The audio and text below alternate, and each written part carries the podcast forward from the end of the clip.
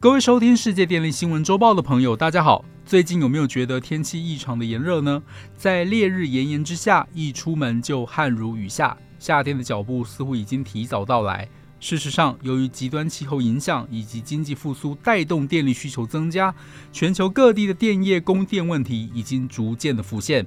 因此，本期节目初步观察将以三个面向跟大家分享今年的全球夏季供电情势。第一，供给面局部吃紧。在美国，德州公用事业委员会 （PUC） 和德州电力可靠度委员会 （ERCOT） 表示。电力系统模型显示，在极端夏季条件下，可能出现电力供应短缺。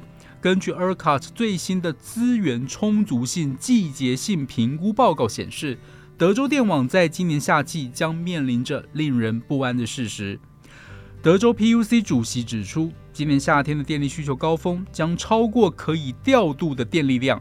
从二零零八年到二零二零年，德州可调度电力只增加百分之一点五，而德州人口却成长了百分之二十四。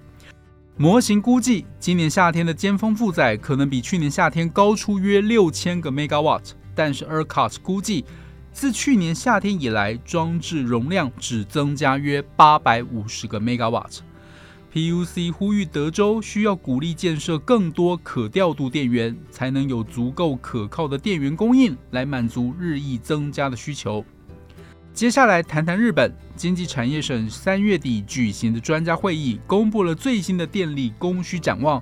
东京地区七月和八月的备用容量率分别为百分之三和百分之三点八，勉强超过稳定供应所需的标准。经济产业省表示。东京今年夏天的电力供需也将非常的严峻，表示将要求电力企业恢复停止运转的火力机组，并考虑要求东京地区用户进行节电。第二，部分区域的极端气候异常，气候变迁正在增加全球的温度，并加剧极端天气事件的频率和强度。气候科学家预测，二零二三年可能是世界上最热的一年。各地热浪情形显示，天气酷热和潮湿可能造成致命的灾难。在欧洲的西班牙，近日饱受高温之苦。今年极端热浪过早报道，西班牙四月初气温就飙到三十八度左右，人们不禁担忧这会变成新的常态，而不再只是季节现象。西班牙国家气象局指出，南部城市哥多华的温度高达三十八点八度。创下西班牙本土四月气温史上新高，还有几个地区的温度比以往同期高出了十三点九度以上，达到典型的入夏标准。而亚洲多国也正面临前所未有的热浪和高温。五月初，越南出现了摄氏四十四点二度的历史最高温，引发电力短缺警告。菲律宾在高温指数达到危险值后，缩短学校上课时间。泰国则在四月创下了四十五点四度历史高温纪录后，近日仍维持在四十度以上的高温，将电力需求推至新高峰。部分企业和银行要求政府制定行动计划，以应应可能将持续三年的干旱。过去几周，中国、印度和孟加拉也受到了热浪侵袭。印度处于停电警戒状态。中国铝业重心的云南省四月发生了十年来最严重的旱灾，并重新开始限电。根据中国气象局的报道，今年夏天中国大部分地区气温偏高，预计部分地区将面临周期性热浪、干旱以及引发洪水、暴雨，均将更频繁发生。恐怕再度引起电力短缺，并构成威胁。第三，经济成长带动用电需求。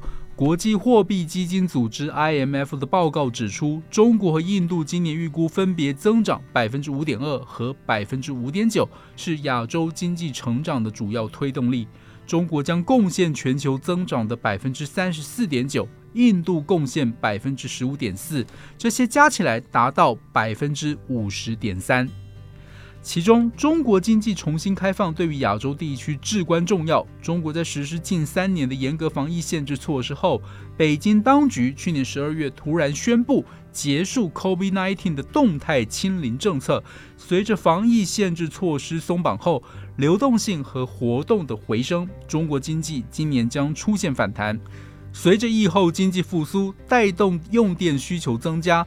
根据中国电力企业联合会近期发布的报告显示，二零二三年第一季度全国用电量二点一二兆度，比去年同期增长百分之三点六，比去年第四季度则提高了百分之一点一。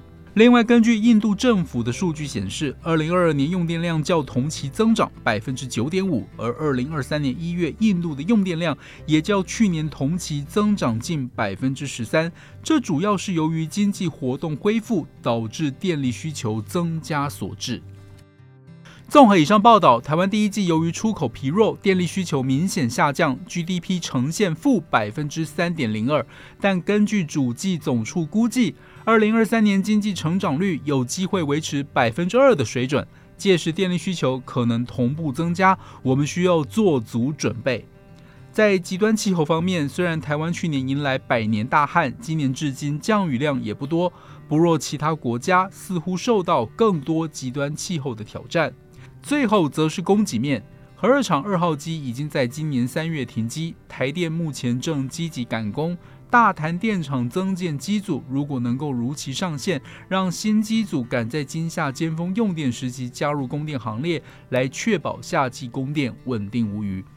以上是本周世界电力新闻周报的整理报道，国际上电力的大小事，我们会持续密切关注，并且跟大家分享。若喜欢我们的频道，欢迎与好朋友分享哦。我们下周再会。